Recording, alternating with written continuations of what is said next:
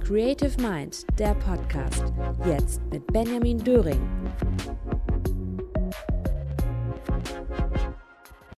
Heute bei Creative Mind. Francis Kremer. Er ist Vertriebsleiter in einem chinesischen Unternehmen in Shanghai im Bereich der Elektroautomobilindustrie. Sehr spannend.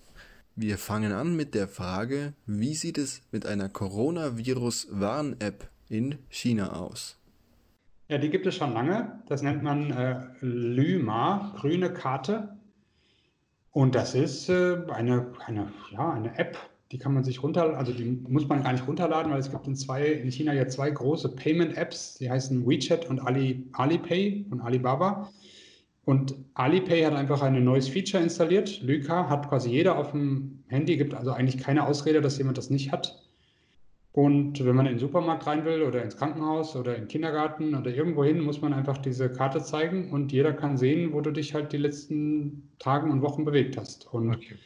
es ist auch sicher äh, möglich zu sehen, dass du das Handy irgendwo gelassen hast und das sich nicht bewegt hat. Also das äh, grundsätzlich ist Datenschutz nicht präsent in China. Das wird du, ich, ich kann damit gut leben. Es ist für mich ist das gar keine Frage. Also ich möchte mich sicher fühlen und das ist damit auch gegeben. Okay. Dann vielleicht jetzt direkt zu deinem Beruf. Du bist Sales Director. Kannst du vielleicht nochmal genau beschreiben, was du machst? Ich arbeite in der Automobilindustrie. Das ist eine sehr, sehr große Industrie für Deutschland und Europa, gerade sehr bekannt, weil es halt auch sehr kritisch ist gerade. Ähm, ich bin auch da noch in einem noch spezielleren Bereich, nämlich an Elektromotoren. Das heißt wirklich das Thema, was Tesla seit vielen Jahren vorangetrieben hat.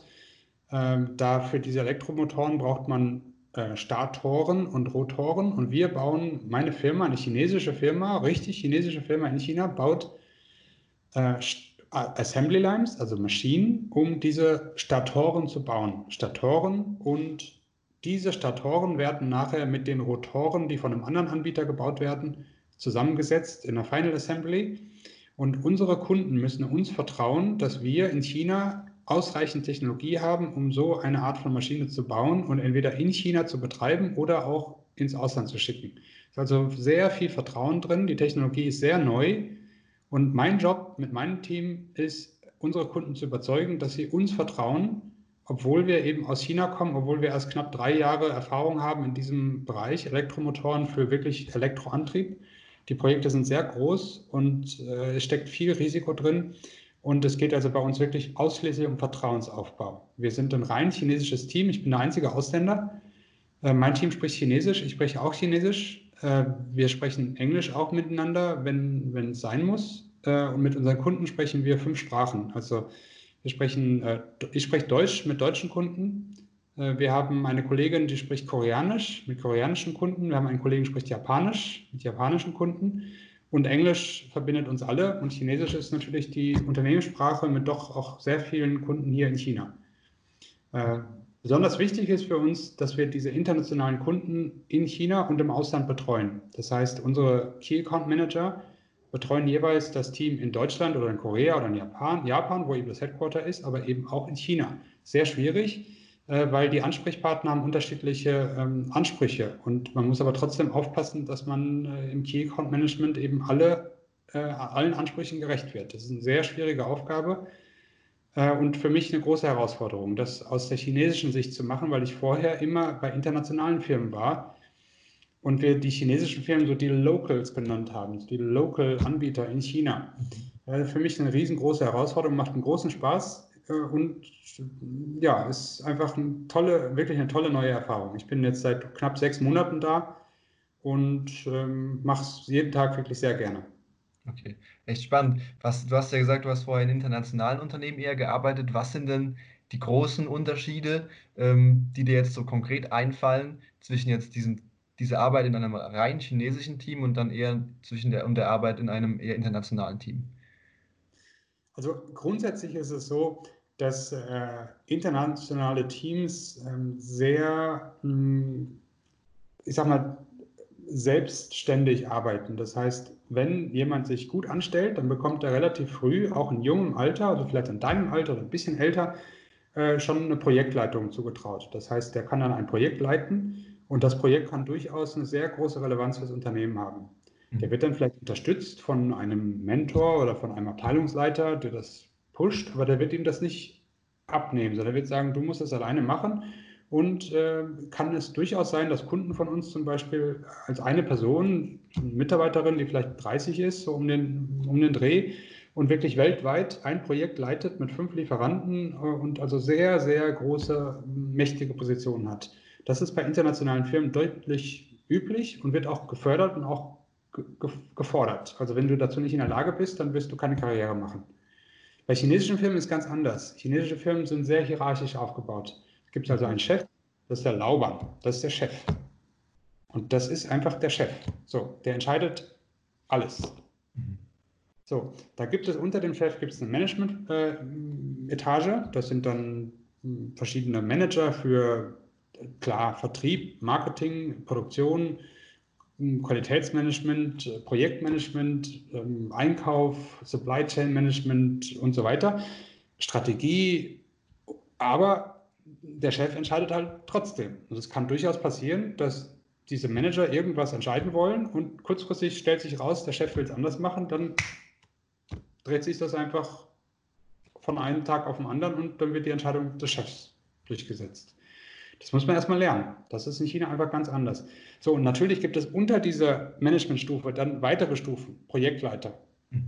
Die Projektleiter äh, die müssen sich auch wiederum in dieser Struktur orientieren. Also ihr Chef, ihr Lindau, sagen die Chinesen, der Lindau ist der Leader, sagt ihnen, was sie machen sollen, linksrum oder rechtsrum.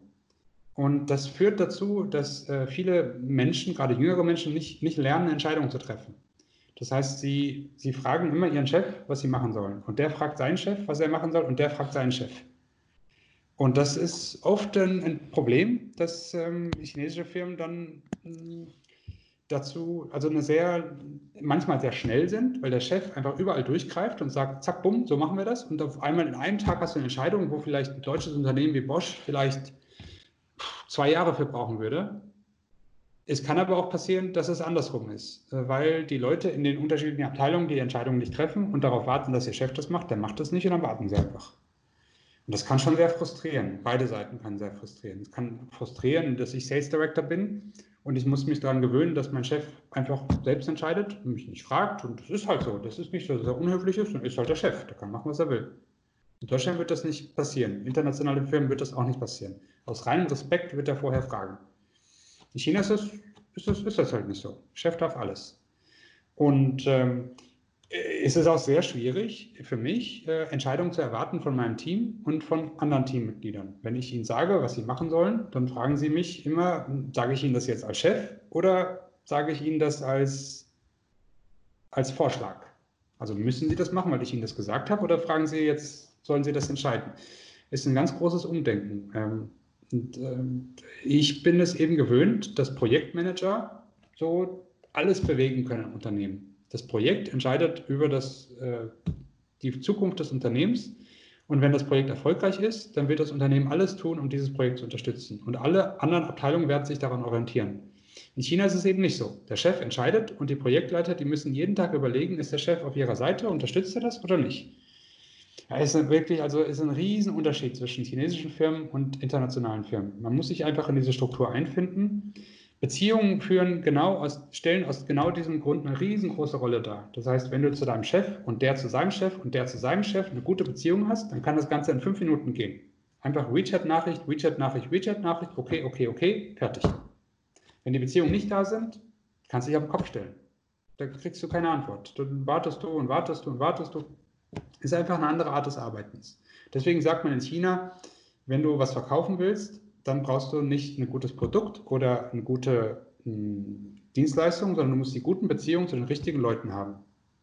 Es ist einfach so, das ist ein total anderes Arbeiten zwischen internationalen und chinesischen Firmen. Ganz, ganz anders. Heißt aber nicht, dass die Qualität schlechter ist. Okay. Spannend.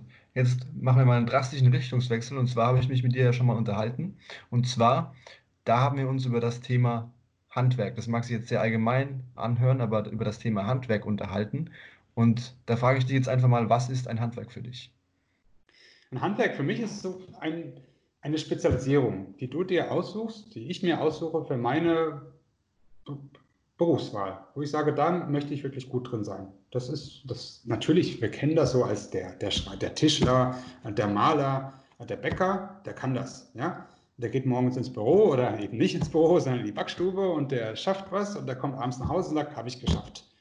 Und äh, viele von uns sind ja jetzt in diesem Knowledge Worker Beruf. Das heißt, da gibt es das nicht, sondern da gibt es so schwammige Aussagen. Ich bin ein Controller oder Selbstvertrieb. Ich, was bin ich denn eigentlich? Ja, kann ich das alles alleine machen oder brauche ich ein großes Team? Für mich ist also ein Handwerk relativ früh im Leben, äh, vielleicht schon in der Schulzeit, zu entscheiden, was möchte ich denn wirklich gut können? Was möchte ich wirklich gut machen? Und ich habe mir damals in, meinem, in meiner Schulzeit schon überlegt, ich möchte verkaufen. Und habe mich dann entschieden für ein Betriebswirtschaftsstudium, habe das sehr international gestaltet. Ich war immer sehr international eingestellt und habe dann im Studium immer darauf geachtet, wie kann ich jetzt hier lernen, wie man verkauft. Das ist schwierig. Ich war dann fertig mit dem Studium und nach dem Studium wollte ich anfangen im Verkauf und dann haben mir Leute zurückgespielt, naja, ähm, ja, ich glaube dir, dass du verkaufen kannst, aber du hast von dem Thema keine Ahnung, also kannst du es jetzt doch nicht verkaufen. Und das hat für mich also sehr lange gedauert, bis ich dieses Vertrauen aufbauen konnte, dieses Selbstbewusstsein bei mir selbst, aber auch das Vertrauen bei meinem Gegenüber, bei meinem Chef, bei meinen Kunden, dass sie sagen können, guck mal, der Francis, der kann verkaufen. Und das kann ich jedem nur raten. Ich bin jetzt Verkäufer, aber ich kann jedem nur raten, es gibt auch Controller, Einkäufer und ähm, Buchhalter, Wirtschaftsprüfer, Steuerberater, ich kann jedem nur raten, sich ganz früh im Leben eine Spezialisierung zu suchen, die wirklich knallhart ist und nicht so, ich bin BWLer, das ist zu schwammig. Auch nicht, ich bin Maschinenbauer, sondern ich bin Konstrukteur, ich bin Projektleiter, ich bin Softwareingenieur, ich bin Architekt oder ich bin, äh, ich fahr, bin Raumfahrttechniker, keine Ahnung. Aber wirklich eine Entscheidung zu treffen und dann ganz früh genau durch diesen Prozess durchzugehen, den ich gerade beschrieben habe. Es werden solche Herausforderungen kommen. Ich will Controller werden, aber keiner vertraut mir, weil er sagt, du bist doch ein junger, du hast doch noch Eierschalen hinter den Ohren. Wie kannst du denn ein Riesenprojekt controllen? Die glauben dir doch gar nicht deine Zahlen und so. Da muss man sich damit auseinandersetzen. Was wird von mir erwartet und wie kann ich mich darauf vorbereiten, dass mich Leute wirklich ernst nehmen? Du hast eben beschrieben, du hast dir schon relativ früh das Ziel gefasst, in den Vertrieb zu gehen, aber dann hattest du doch das Problem, dass eben die Leute dir nicht vertraut haben. Aber wie hast du es dann geschafft, ähm, eben dieses Vertrauen aufzubauen? Was waren dafür die entscheidenden ähm, Wegweiser? Ja, das ist eigentlich ganz einfach. Ich habe angefangen im Verkauf. Äh, das hat nach dem Studium war das eine wirkliche Durststrecke. Ich habe mich beworben äh, ich hatte auch wirklich keine Ahnung, wie das läuft. Ich hatte keine Mentoren gehabt, keiner, der mir das erklärt hat. Ich habe mir äh, Stellenanzeigen gesucht, wo irgendwas drin stand mit Sales oder mit Vertrieb. Und da habe ich eine äh, Unterstützung, eine Stellenanzeige gesehen, da stand Junior Sales Manager. Da habe ich gedacht, oh, das hört sich doch ganz gut an. Junior, das ist gut. Ja, Sales, ja, ist gut. Manager, okay, das passt. Habe ich mich darauf beworben und dann kam ich dann in so Assessment Center und dann haben die mir so Fragen gestellt, wie verkauft man ganz einfache Fragen. Und ich bin da eiskalt durchgeflogen. Also keine Chance. Ich hab, heute ist das selbstverständlich. Ich weiß, was die Leute von dir erwarten wollen. Ein Verkäufer stellt Fragen. Ja, ein Verkäufer stellt Fragen. Du bekommst ein Problem und du musst diese Fragen stellen, um zu qualifizieren. Was will der Kunde eigentlich haben? Du sollst ihn nicht voll labern. Das wollen die sehen in solchen Events. Ich wusste es nicht. Ich wusste es einfach nicht. Ich wusste es einfach nicht. Aber ich habe es dann gelernt. Ich habe den ersten Job bekommen. Wahrscheinlich, weil jemand gesehen hat, naja, der kann das zwar nicht, aber der, der hat Potenzial. Okay. Und dann habe ich einen, einen, Mentor gehabt, der hat mich ausgebildet, ein Jahr lang. Und das war eine knallharte Schule. Der hat mich äh, mitgenommen, der hat mich Kaltakquise machen lassen. Das heißt, am Telefon wirklich Kunden anrufen, ohne dass ich verstanden habe, was ich eigentlich tun soll. Und mein Auftrag war, ein, einen Termin zu bekommen, dass mein Chef, mein Mentor, der ausgebildete Verkäufer, dass der jetzt dahin gehen kann und dem Kunden was verkaufen kann. Und damit der dahin gehen kann, muss der Kunde sagen, okay, du darfst jetzt kommen. So, mein Job war, da anzurufen und sagen, hallo, ich bin der Francis von der Firma so und so, möchtest du mit meinem Chef dich treffen? Und das war knallhart. Das war knallhart. Das, das, äh, das gab Absagen ohne Ende. Es war sehr schwierig. Ich habe dann einen Durchbruch geschafft äh, in Luxemburg. Da hatte ich ein ganz gutes, äh, ganz gutes Standing. Da habe ich angerufen und habe gemerkt, die Leute, die sind irgendwie relativ offen und sind auch eher bereit, sich mit uns zu treffen. Da sind wir hingefahren. Da haben wir auch Erfolg gehabt. Und dann Stück für Stück habe ich gelernt, was musst du machen, damit die Leute dir vertrauen. Aber was ich damals nicht verstanden habe, ist das, was ich heute weiß, ist, dass es eigentlich darum geht, dass du in Systemen denken musst. Das heißt, wenn du irgendwas verkaufst, geht es nicht um deine Dienstleistung oder dein Produkt, überhaupt nicht. Es geht darum, was muss dein Kunde, welches Problem hat er, was muss er lösen? Und wie schafft er das heute ohne dich? Und welche Herausforderungen hat er? Und wie kannst du ihm jetzt irgendwas anbieten, um diese Herausforderung mit deiner Hilfe besser zu lösen als ohne deine Hilfe? Also quasi, welchen Unterschied bietet deine Dienstleistung oder dein Produkt für sein Leben und seine Projekte und seine Aufgaben? Wie kannst du ihm helfen? Es geht also immer nur um ihn. Aber du musst ihn vergleichen mit einem System. Also nicht einfach aus dem Blauen heraus, sondern du musst das System wirklich verstehen. Softwareentwicklung zum Beispiel. Softwareentwicklung hat große Probleme und große Herausforderungen. Und es gibt halt Probleme wie zum Beispiel Qualitätsmanagement. Wenn du kein Qualitätsmanagement machst, dann ist die Wahrscheinlichkeit selbst sehr hoch, dass es später Bugs gibt. Ja? Natürlich kostet Qualitätsmanagement Geld. Also versucht man das möglichst günstig zu machen, möglichst kurz, vielleicht sogar outsourcen. Wenn du es aber übertreibst, dann hast du schlechtes Qualitätsmanagement, nachher hast du einen Rückruf und es wird ganz schlimm. Also kannst du als Verkäufer sagen, möchtest du das? Möchtest du, dass später dein Projekt scheitert, weil du Geld gespart hast? Oder möchtest du trotzdem ein günstiges, schnelles Projekt haben, aber eben trotzdem eine hohe Qualität? Und ich kann dir dabei helfen. Ich habe eine Möglichkeit, um diese, dieses Wunder herbeizuführen. Mhm. Und mein Job als Verkäufer ist es dann, den Kunden vertrauen zu lassen, dass es wirklich stimmt und dass es nicht Bullshit ist. Sehr schwierig. Wenn du es aber nicht so machst, also wenn du nur von vornherein mit den ganzen Vorteilen und so weiter kommst, klappt das nicht. Und das habe ich in der Zeit gelernt. Okay. Ähm, du hast jetzt sehr speziell auf Verkauf, auf Vertrieb ähm, fokussiert. Wie sieht es denn allgemein aus? Also wenn du jetzt, wenn du jetzt zum Beispiel einen Maschinenbauer hast oder einen Informatikstudenten, würdest du ihm jetzt einfach empfehlen, okay, sucht euch einen Mentor, äh, sucht euch Praktika in einem, was weiß ich, wenn, wenn er in Richtung Website-Entwicklung will, sucht euch Praktikas in diesem Bereich ähm, und lest Bücher darüber oder wie genau sieht es dann aus? Was würdest du diesen Leuten empfehlen? Also ich würde grundsätzlich jedem empfehlen, so mache ich das im Verkauf heute auch. Ich würde immer sagen, ähm, versuch das Ende zuerst zu sehen. Start with the end in mind. Versuch immer das Ende zuerst zu sehen. Das heißt, wenn du Ingenieur werden willst, Maschinenbauingenieur, dann stell dir vor, wie wird dein Job mit 35? Du bist Projektleiter, hast fünf Leute oder zehn Leute und du versuchst irgendwas zu bauen. Wie wird das Leben sein? Was ist deine Aufgabe? Was ist deine Herausforderung? Und wie musst du das auf die Reihe kriegen? Was ich also wirklich empfehlen kann, erstens, entscheide dich, was du willst. Ganz genau, ganz exakt. Zweitens, schau bei LinkedIn ob du Leute findest, die genau das machen. Genau das, was du gerne machen möchtest. Dafür musst du es halt wissen. Das gehört dazu, wie ich das gerade beschrieben habe, dass du weißt, wie so ein Titel überhaupt heißt. Was ist denn ein Maschinenbauer in zehn Jahren mit 35? Wie heißt er denn? Ja, Projektleiter, Großprojektleiter, Program Manager, da gibt es tausend Begriffe, du musst es wissen. Und dann musst du überlegen, ja, vielleicht schaffst du es tatsächlich, einen Mentor zu finden, ja, der dir das erklärt.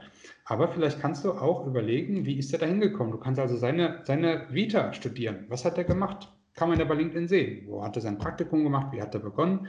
Und dann überlegst du, wie kann ich den ersten Schritt gehen? Aber der erste Schritt muss immer auf der richtige Weg sein zu dem entsprechenden Ziel. Das, was mir ganz wichtig ist, viele Leute haben Angst davor und die sagen, wenn ich mich jetzt entscheide, ich bin doch erst 21 und ich weiß doch jetzt nicht, was ich mit 35 machen will. Ich sage dazu immer, wenn du dich entscheidest, dann hast du zumindest eine Richtung. Und wenn du dich in fünf Jahren anders entscheidest, dann wird dir keiner böse sein. Jeder wird sagen, boah, du bist 26, bist so jung, du kannst ja was anderes machen. Aber du hast gezeigt, dass du zielstrebig warst. Also das kann ich jedem empfehlen. Entscheide dich, such dir Vorbilder, egal ob sie mit dir reden oder nicht, such dir Vorbilder. Das mit den Bücherlesen gehört dazu, aber das ist auch ein Vorbild. Das ist ein Vorbild, mehr nicht und auch nicht weniger. Du musst wissen, wo du hin willst und wer kann dir eine Orientierung geben auf dem Weg. Und dann aber auch gehen, losmarschieren, machen. Nicht nur studieren, nicht nur tun, machen. Mhm. Hättest du zum Beispiel in, vor, was weiß ich, zehn Jahren gedacht, dass du mal jetzt als Sales Director in China arbeitest, in Shanghai? Äh, nein, hätte ich nicht gedacht. Ich kann aber schon sagen, dass ich mit 15, also vor, ich bin jetzt 36, also von vor 21 Jahren, Da hatte ich einen Nachbarn gehabt, das war, der hat sich mit meinem Vater das Büro geteilt. Und der hat mir damals erzählt, Francis, wenn du mal viel Geld verdienen willst, dann musst du Chinesisch lernen. okay. Mhm. Alles klar. Wo siehst du dich denn in zehn Jahren? Ja, es ist eine, wirklich sehr spannend für mich, weil ich behaupte jetzt schon, dass ich eigentlich wirklich aus Spaß und Überzeugung arbeite. Ich habe mich vor ein paar Jahren entschieden, nach China zu gehen. Das war ein sehr schwieriger Prozess. Aber ich habe das gemacht, weil es mir ganz wichtig war. Ich wollte, wollte unbedingt in China arbeiten und das war mir wichtig, ich habe es auch geschafft. Und was ich jetzt sage, ich möchte das, was ich hier gelernt habe, möchte ich immer stärker vertiefen. Also ich möchte anderen Menschen helfen, den Job zu erreichen, den ich jetzt heute mache. Und das heißt, ich möchte anderen Menschen helfen, Entscheidungen zu treffen und Verantwortung zu übernehmen. Und vor allen Dingen das Ganze in China.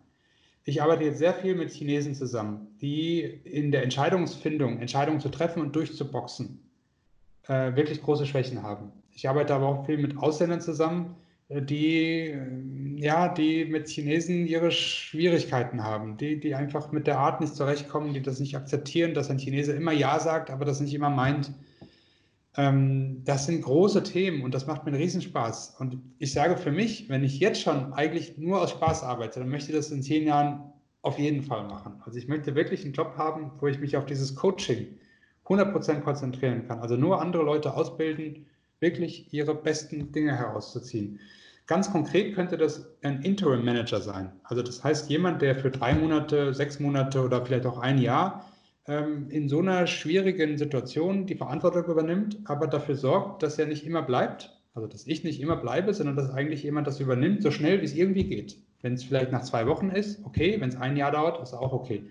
Aber das wäre was für mich, wo ich sage, ich möchte sicher nicht zehn Jahre bei einer Firma sein, sondern ich möchte mich bewegen und Leute prägen und wirklich Leute aufbauen und wirklich was hinterlassen. Das, das bedeutet mir viel, das möchte ich gerne machen.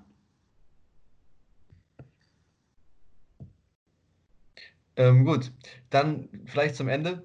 Kannst du noch ein Buch empfehlen, allgemein, ähm, das dir bei, der, bei deiner persönlichen Weiterentwicklung geholfen hat? Also grundsätzlich lese ich in letzter Zeit sehr gerne Biografien. Kann ich wirklich, wirklich sehr empfehlen. Ich habe zum Beispiel eine Biografie gelesen vor kurzem von, ähm, also einfach als Beispiel, mal was anderes, von Rüdiger Neberg.